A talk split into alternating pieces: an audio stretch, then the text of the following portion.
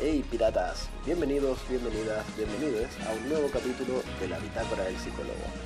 Un espacio de psicología, deporte, ocio y todo lo que se les ocurra a mis invitados, invitadas e invitades.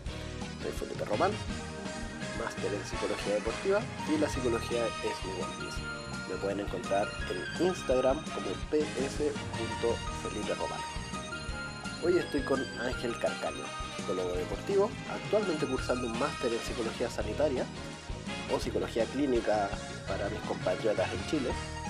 Él es entrenador y jugador de básquet en la tercera división nacional de España. Es de la bonita ciudad de Salamanca y antes de ser psicólogo quería ser locutor de radio. Así que sin más preámbulos, hice las velas y vamos allá. Bueno Ángel, ¿qué tal? ¿Cómo estáis? Bueno, buenas noches aquí, buenos días aquí, supongo, buenas tardes. Sí, bueno, tenemos varios usos horarios de diferencia, pero el Internet hace posible que nos juntemos igual. Eh, oye Ángel, para que vayamos partiendo, cuéntame un poco eh, cuál es tu concepto de psicología deportiva, ¿Qué, qué entiendes tú por eso, qué es para ti lo importante.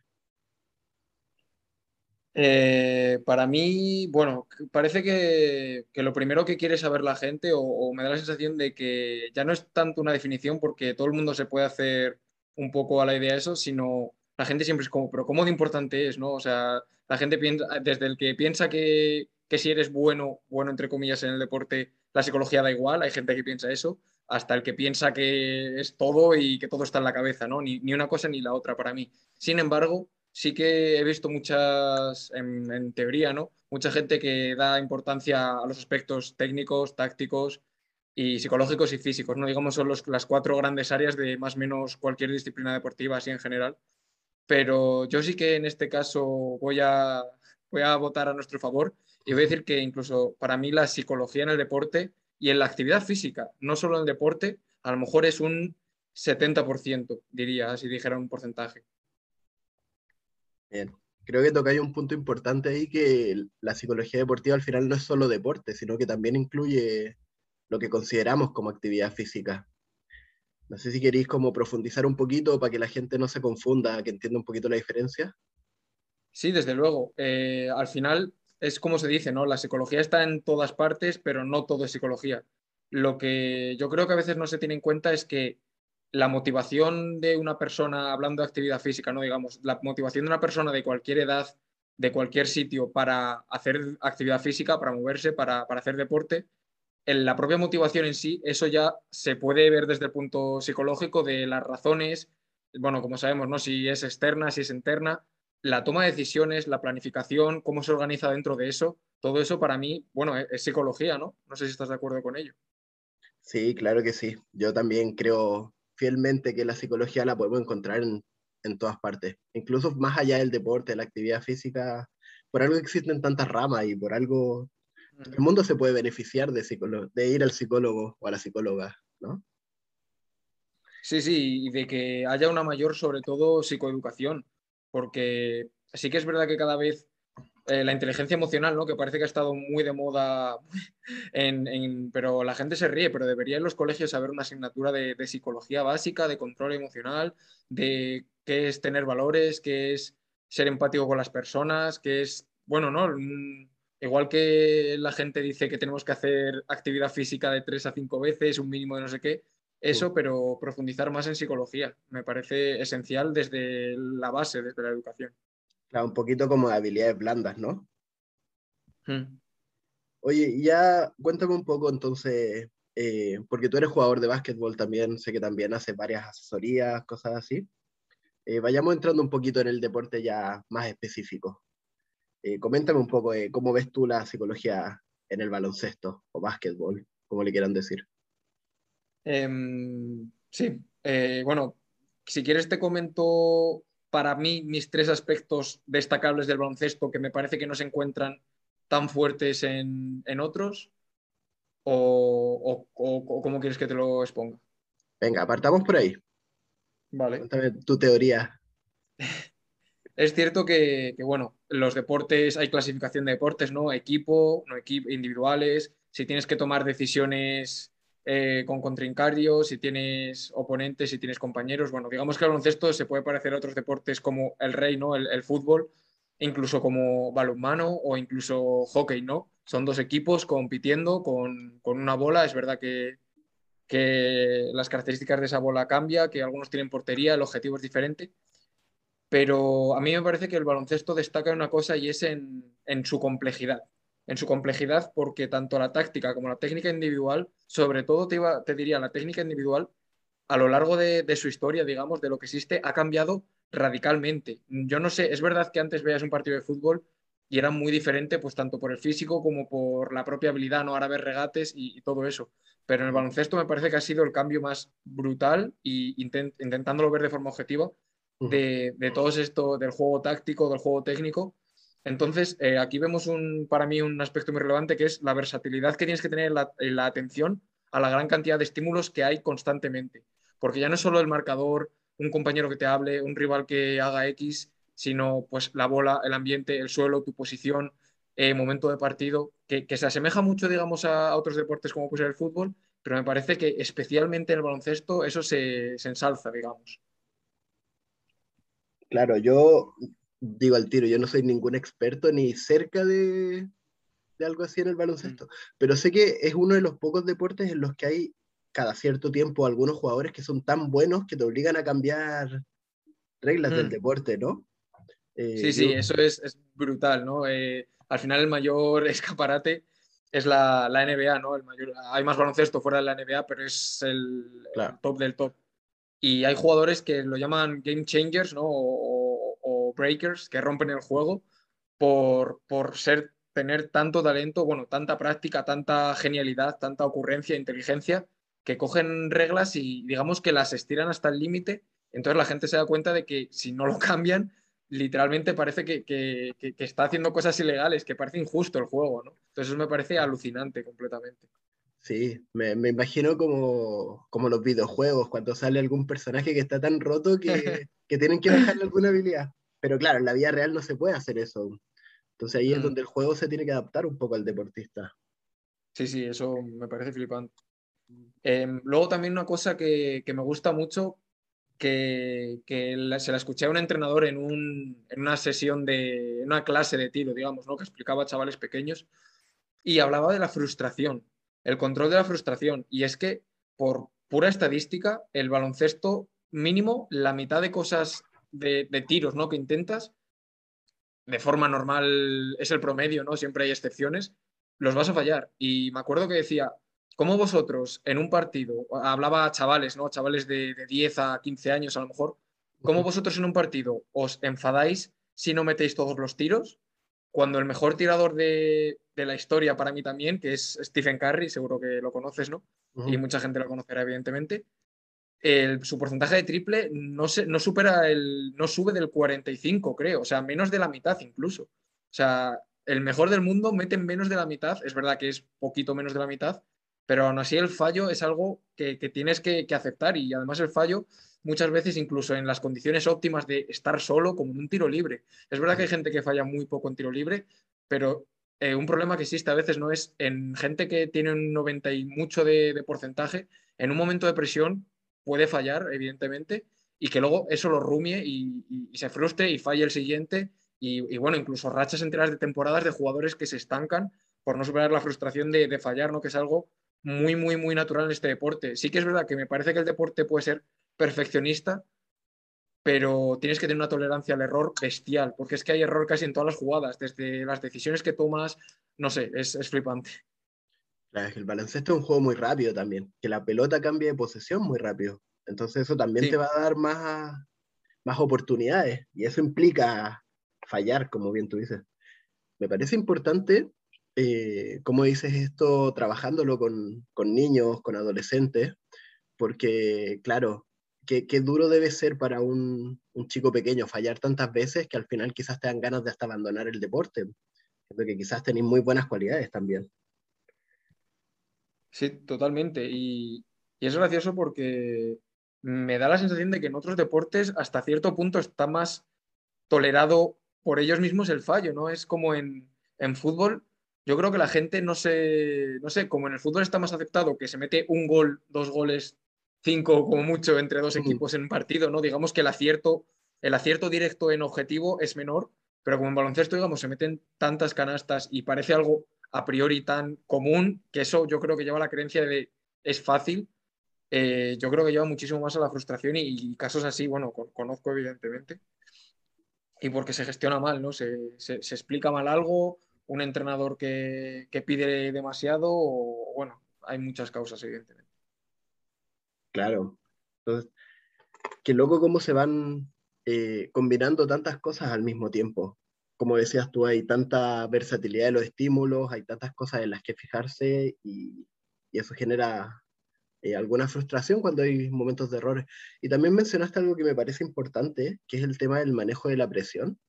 Eh, te lo digo porque yo, veo poco baloncesto, pero los partidos que he visto a veces están hasta el último segundo yendo punto a punto y, te das cuenta que hay un tiro libre cuando quedan dos segundos mm. y, te puede cambiar el juego. Sí, sí, totalmente. Una, cosa, mira, no lo había pensado este detalle, pero una cosa que, que se da en baloncesto y, y, en otros deportes, como leía yo sobre golf, ¿no? Son los, los tiempos muertos, nunca mejor dicho, o tiempos de pausa, que son tiempos donde tú no estás haciendo algo, no estás ni defendiendo, ni atacando, ni nada. Se sale el balón fuera, te hacen una falta y, hay que reorganizar todo. Piden un tiempo muerto, el descanso de mitad, que eso lo hay en otras cosas. Pero digamos que un partido de baloncesto en sí suelen durar 40 minutos, 10 minutos por cuarto, pero luego su duración, entre comillas, si tú lo ves por la tele, puede llegar a una hora y media hablando de Europa Europa o, Juegos Olímpicos o FIBA, que la NBA ya es otro mundo. Y, claro, es, un montón, es casi el doble de tiempo y ese tiempo muchas veces hay que saber cómo emplearlo, ¿no? Porque un tiempo muerto antes de una jugada final donde sabes que vas a tener cinco segundos para tirar un tiro y es que si no sabes gestionar ese momento, mm, puede ser brutal. O sea, incluso pensaba que en fútbol a lo mejor hay momentos de tensión, pero como te estás moviendo, no se para todo el mundo, pues digamos que puede ser hasta cierto punto más fácil, ¿no? Claro que, grande pensarlo desde esa forma también, porque como decís tú, en otros deportes estáis moviéndote igual, pero si te quedáis quieto físicamente, quizás es un buen espacio para seguir moviendo la mente y seguir trabajando todo mm. esto que nosotros estamos viendo constantemente. Me, me, voy a tomar de eso para que pasemos a nuestro siguiente punto, que es cómo vamos gestionando el trabajo psicológico en conjunto con entrenadores, en conjunto con el equipo, ¿Cuáles crees tú que son las claves para, un buen trabajo?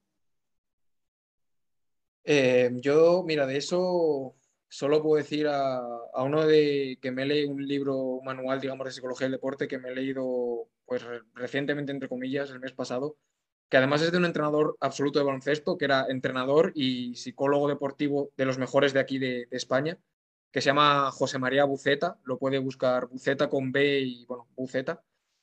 Y y me parece que habla muy bien de lo que debería ser la relación entre el psicólogo y el entrenador, ¿no? Y, que un entrenador, como en otros deportes, tiene que saber de psicología, pero no tiene que ser el psicólogo, evidentemente. No, mm, es verdad que en algunos campos tiene el que tomar la, la, función principal y en otros el psicólogo, pero no debemos caer en el error de que el entrenador está completamente desconectado del psicólogo, que las cosas de psicología, bueno, esto son para ti, esto todo para ti, o siquiera que el, que el entrenador se vea amenazado por el psicólogo, ¿no? Evidentemente eso ya es la buena, la buena labor del psicólogo de no meterse en aspectos que, que, no debe, ¿no? Que además que se acuerda, incluso se puede acordar que digas, bueno, pues si tú también sabes del tema, me puedes comentar. Pero bueno, hay que establecer los límites muy bien y si no se hace, evidentemente tenemos un, un, código, ¿no? De cómo hacer las cosas. Y, bueno, como pasa en todos los deportes de equipo, tiene que ser de forma grupal y de forma individual. El trabajo individual yo creo que es el más típico, ya lo conocemos, una intervención individual, hacer el, análisis, el trabajo individualizado, sesiones, y el grupal, pues igual, incluso se dice que, cuanto más integrado en pista, mejor, ¿no? Siempre puede haber cosas fuera, digamos, que, vienen bien, pero, pero es que hay que integrarlo en la pista. Eso es esencial, evidentemente, para, para poderlo hacer luego en partido, ¿no? Para que no se vean dos mundos completamente separados. Claro, es verdad eso que dices tú de mantener los límites eh, bien definidos. Al final, a veces uno cuando trabaja en un deporte que le gusta, también le dan ganas de, de dar su comentario, de dar su opinión, pero hay que escoger bien los momentos y la forma también de, de hacerlo, ¿no? Sí, totalmente.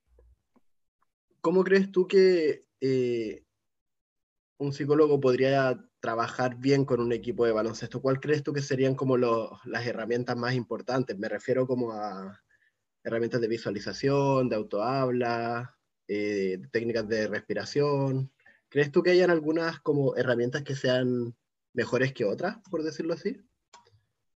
Mm, las diría que evidentemente las más probadas de la psicología deportiva. Es verdad que hay que tener en cuenta las características de que no te puedes, de que a veces no tienes momentos de esa pausa o tienes que, no es como digamos un deporte donde tú realizas una acción, ¿no? En gimnasia, por ejemplo, tú sales, lo haces y luego a lo mejor tienes que volver a salir, pero sabes que va a haber una pausa. En baloncesto a lo mejor estás en medio de un partido, fallas un tiro y tienes que seguir, ¿no? No puedes parar. Pero si tuviera que destacar tres cosas, además, dos relacionadas con la comunicación, con la comunicación, uno grupal. El baloncesto, la comunicación es esencial, esencial. O sea, es un deporte donde te tienes que estar comunicando constantemente, pero constantemente, además en espacios muy pequeños y con mucha gente, eh, el entrenador con los jugadores, los jugadores entre los jugadores, es, es, bestial, ¿no? incluso más que en el fútbol, porque en el fútbol muchas veces, en el fútbol o bueno, en otros deportes, si pongamos el fútbol, no, hay veces que tienes momentos de inactividad, que no estás metido, pero es que en baloncesto siempre estás metido en la acción, te guste o no te guste. Hay, hay excepciones, ¿no? Hay, yo que sé, un contraataque que tú te quedas atrás y dices, bueno, pero, pero siempre, tanto en defensa, incluso más importante, la defensa se recalca mucho que una defensa, para estar cohesionada, no solo es entrenar, sino hablar, hablar, hablar, hacer un código y bueno, eso es esencial. Y luego la comunicación, lo que has dicho, la comunicación personal, con uno mismo. El autohabla, bueno, es una herramienta que, que también redescubrí en el máster y me parece maravillosa y para, para, todo, para gestión emocional, para gestión de activación, para motivación, para, para, cualquier cosa. Y bueno, sí que ya que comentó la activación, la tercera, pues sí sería, las herramientas de control de la activación son básicas. El autohabla sería para la parte mental, el control de la activación con respiración o incluso cosas de activación, ¿no? Darse unos golpecillos, saltar porque ves que estás un poco bajo. Eso para la parte fisiológica también, pues, pues me parece que cubre las dos áreas que muchas veces necesitas para estar en un estado óptimo. Claro, porque el baloncesto es un deporte muy rápido al final, de ir y venir constantemente. El baloncesto también me parece que, que, es un deporte, igual que te decía antes, muy complejo, muy versátil, es de contrastes porque, eh, por ejemplo, desde la atención, desde que tienes que estar desde un foco muy amplio de ver a tus compañeros y encima a los rivales, pero en un segundo tienes que pasar a un foco estrecho, que es eh, darle a un aro que es el doble del balón que estás tirando. O sea, es un cambio ya no solo ese cambio, sino que, sí, que es que tienes que pasar de momentos de rapidez absoluta a momentos de poner tu calma, porque a veces tienes que poner tu calma. Mucha gente y muchos jugadores pecan de precipitación, ¿no? La toma de decisiones, que es la toma de decisiones es muy compleja porque es muy rápido, incluso cuando es lento, ¿no? Incluso cuando las cosas van lentas, es algo que, te vienen mil cosas, aunque, aunque jugaras andando tendrías cosas que leer en cada segundo, cada vez que alguien da un paso, digamos. Claro, eso, la verdad que yo nunca lo había pensado de esa forma también, de ese cambio de atención tan grande y, y claro, me, Doy, me, Doy, cuenta que el autohabla eh, puede ser muy efectivo en esas situaciones. Ese es uno de, de, nuestros comodines como psicólogos deportivos, ¿no? Claro, eh, que funciona en muchas cosas, así que a la gente que está escuchando eh, puede mm. trabajar el autohabla en todo. Oye, algo que a mí siempre me ha llamado la atención de, del baloncesto, del básquet, es que tienes unos eh, espacios de tiempo muy acortados para hacer ciertas cosas. Creo que tienes como alguna regla de cruzar la mitad de cancha en ciertos segundos, de que tienes solo unos segundos en los que puedes tener la pelota, cosas así, ¿no? ¿Cómo, se gestiona eso? Porque yo no, no creo que estén contando uno, dos, mientras están jugando, ¿no? Sí, al final la toma de decisiones pues es, es, crucial y estar, es la toma de decisiones haciendo una buena lectura para poder tomar decisiones y al final lo bueno es que hay automatismos. Me refiero, al final tú tienes de forma inconsciente una, una digamos, un conteo mental de lo que es tener el balón en la mano más de lo que deberías. Tú tienes en la mente lo que es eh, estar dentro de, por ejemplo, hay otra cosa que se llama tres segundos en zona, que es que no puedes estar justo debajo del aro metido tres segundos, ¿no? Porque sería, bueno, lo hacen por más por espectacularidad, por abrir más el campo, ¿no? Claro y al final es un poco que se automatiza, ¿no? O al final al ser algo tan rápido o hay muchas cosas muy automatizadas o, sería imposible jugar, sería todavía más errático. Pero sí que es verdad que para ciertas cosas hay dos cosas esenciales, que es tu propia atención, que es mirar al árbitro, porque a veces el árbitro cuenta con el brazo, o sea, así es su forma de, dar la señal externa, y la comunicación, lo que decíamos, el entrenador se da cuenta de que le queda un segundo para soltar la bola o un segundo para pasar el campo y dice, pasa, pasa, un compañero que se da cuenta, pasa, pasa, todo el público, tira, que se acaban los segundos. Entonces tienes, tienes ayudas aparte de la propia, de que tú sabes qué claves tienes que leer, digamos, las claves relevantes, ¿no? Claro, o sea, y al final te das cuenta que, que lo mejor de todo es que la práctica siempre va a ser al maestro. Hay que seguir mm. jugando y seguir practicando hasta llegar a, a esa automatización. Eh, que no hay otra forma de lograrla al final. Es como aprender a lavarse los dientes, que uno tiene que estar tan mm. concentrado al principio y, y, ya luego lo hace instintivamente, por decirlo así. Igual que manejar, ¿no? Eh, sí, total. Es el, el, ejemplo, el ejemplo comodín por excelencia de cualquier eh, campo, la, la, conducción de un coche. ¿no? Sí, sí. Em, oye, ya para que vayamos yendo, cerrando un poquito, eh, cuéntame algún un par de consejos que tú quieras darle a la gente que está escuchando, si hay alguien que sea fanático del básquetbol, quiera mejorar su juego, además de ir con el psicólogo deportivo, ¿cierto? Pero para entrenadores eh, también. La, algo que le diría a todo el mundo, evidentemente, entrenadores, jugadores, la, la observación. O sea, la observación de, de, modelos expertos y la observación crítica, ¿no? El, el saber distinguir qué se hace bien, qué se hace mal. Respecto a los entrenadores, no me gusta, y esto lo critico, lo, he criticado siempre, y, tengo un post al respecto, no me gusta que hay una cultura, sobre todo en el baloncesto masculino, lo cual es muy curioso, y sobre todo en Europa, en la NBA esto no pasa, una cultura del chillido, ¿no? De, de, además me parece muy paternalista, paternalista mal, paternalista de que, de que tienes que reñir a tus hijos porque no saben lo que hacen, ¿no? Y, y además veo vídeos en YouTube que de entrenadores y, pone eh, emotional o algo así, ¿no? Parece que es un eufemismo, lo suavizan, pero entrenadores insultando a sus jugadores diciéndole, pero ¿cómo te tiras eso, pedazo de, basura? No sé qué, eso me parece una que se, alabe, que se alabe o que se destaque como, uy, es que es muy, es que es, muy pasional, no, no, eso es algo que tiene que cambiar y que la gente se va a dar cuenta y ya hay nuevos entrenadores jóvenes, digamos, que se dan cuenta de que para obtener el máximo rendimiento de un jugador no tienes que, apretarle como si fuera la mili esto, ¿no? Digamos, o, como se hacía antes. Claro, ser un poquito más de comunicación asertiva, ¿no? Sí, sí, sí, sí, más, como dicen, ¿no? Líder más democrático, ¿no? Tener en cuenta todas las opiniones, sabiendo que todo el mundo tiene que respetar, evidentemente, que hay unos roles asignados, pero, pero sí, la, la hostilidad, porque al final es lo que usan, hostilidad y confrontación, excepto casos muy, muy extremos donde, bueno, en fin, tendría mis dudas, ¿no? De una conducta muy desadaptada donde alguien vaya a pegar una patada a otro, digamos, que ahí sí que debería decir, para, para, o yo qué sé. claro. No, no, no me parece justificable, no me parece justificable. Sí, al final la mejor forma de, llegar a alguien es con el entendimiento mutuo, ¿no? Sí, sí. Y sí, desde unos valores, pues lo que yo creo que deberían evidentemente ser, ¿no? Como dices, la comunicación asertiva, empatía, ¿no? Desde lo que siempre hablamos de la, psicología, de lo que debería ser una buena comunicación entre cualquier persona, ¿no?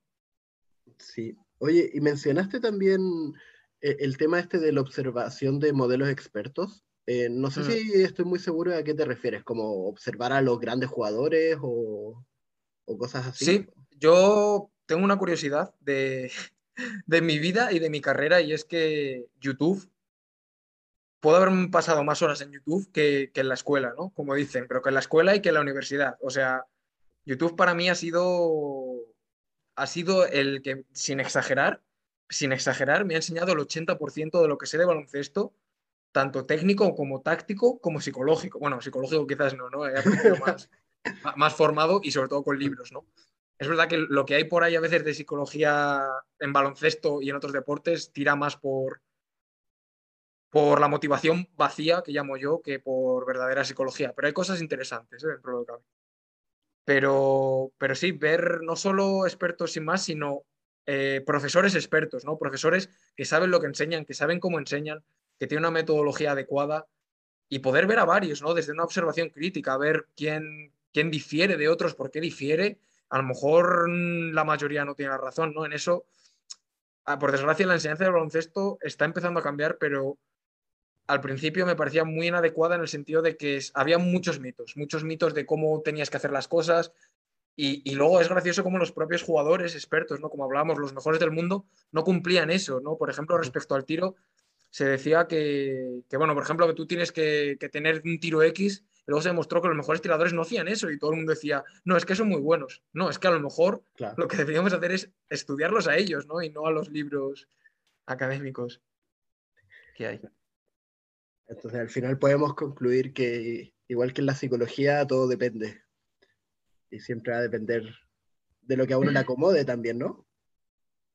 Eh, sí, pues, eh, me parece un espectro dentro de, entre comillas, lo, no, sé si diría aceptable, sino lo lógico. Yo es que siempre soy muy fan del deporte de los principios de física, o sea, cómo, cómo meter una pelota, ¿no? Tirando una pelota, yo qué sé, no tirándola hacia arriba es imposible que la metas, digamos, ¿no? y, sobre todo biomecánicamente, que los cuerpos es verdad que son diferentes y, esto es un, un, detalle que siempre, siempre voy a dar la chapa toda mi vida, y es que el tiro en baloncesto, el tiro más clásico, ¿no? Lo, que no es un tiro, digamos, debajo del aro o un mate, el tiro en baloncesto me parece el gesto técnico más complejo y más variable de cualquier disciplina deportiva que haya. Variable porque tú pones a un jugador X y a un jugador Y y parece que están haciendo cosas completamente diferentes. Tú te fijas en los detalles, en los brazos, en el salto, en... es que es increíble, o sea, es increíble la variabilidad que hay y eso le da una complejidad bestial, bestial, bestial. Sí, oye, hablando de esto de, los profesores expertos y a quién hay que mirar en YouTube y en otras redes, eh, no sé si queréis ir dar tus redes sociales para que la gente que escuche te pueda seguir y, pueda ver estos posts tan biomecánicos también que subes. Eh, sí, claro, yo al final soy un aprendiz, yo no me creo mejor que nadie, digamos, ni, ni sé si algún día lo haré. Entonces yo lo que hago a veces es recopilar lo que durante toda mi vida he visto y, plasmarlo ahí. Entonces, al final, si me veis a mí, yo creo que vais a ver a mucho de... Suena poco humilde, pero si me veis a mí, vais a ver la recopilación de los mejores para mí entrenadores y, bueno, para mí en general, para todo el mundo. Y nada, es muy fácil, es juntar la palabra básquet y, mente de mental y es arroba basket mental. Me tenéis en Instagram y que es donde subo principalmente todo, en Twitter y bueno, también tengo un canal de YouTube Basket Mental que subo cosillas, pero menos porque es más difícil posicionarse ahí, pero también tengo alguna cosilla interesante de vez en cuando. Bien, sí, bueno, yo te doy el, sello de calidad para la gente que está escuchando. Eh, y bueno, ya con esto empezamos a cerrar lo que ha sido este podcast. Creo que ha sido súper interesante conocer un poco más de este mundo. Eh, creo que este claves súper acertadas y súper eh, fáciles de ver para gente como yo, que no es experta ni mucho menos de baloncesto.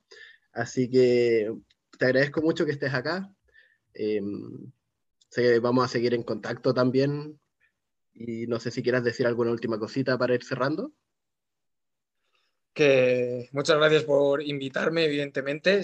Eh, me parece injusto que con los pedazos de post que haces, sobre todo parece que a la gente que le gusta el anime no le gusta la psicología, pero con lo pedazo de post que haces, que, no tengas más, más audiencia, ¿no? Más, que no recibas más amor por las redes sociales.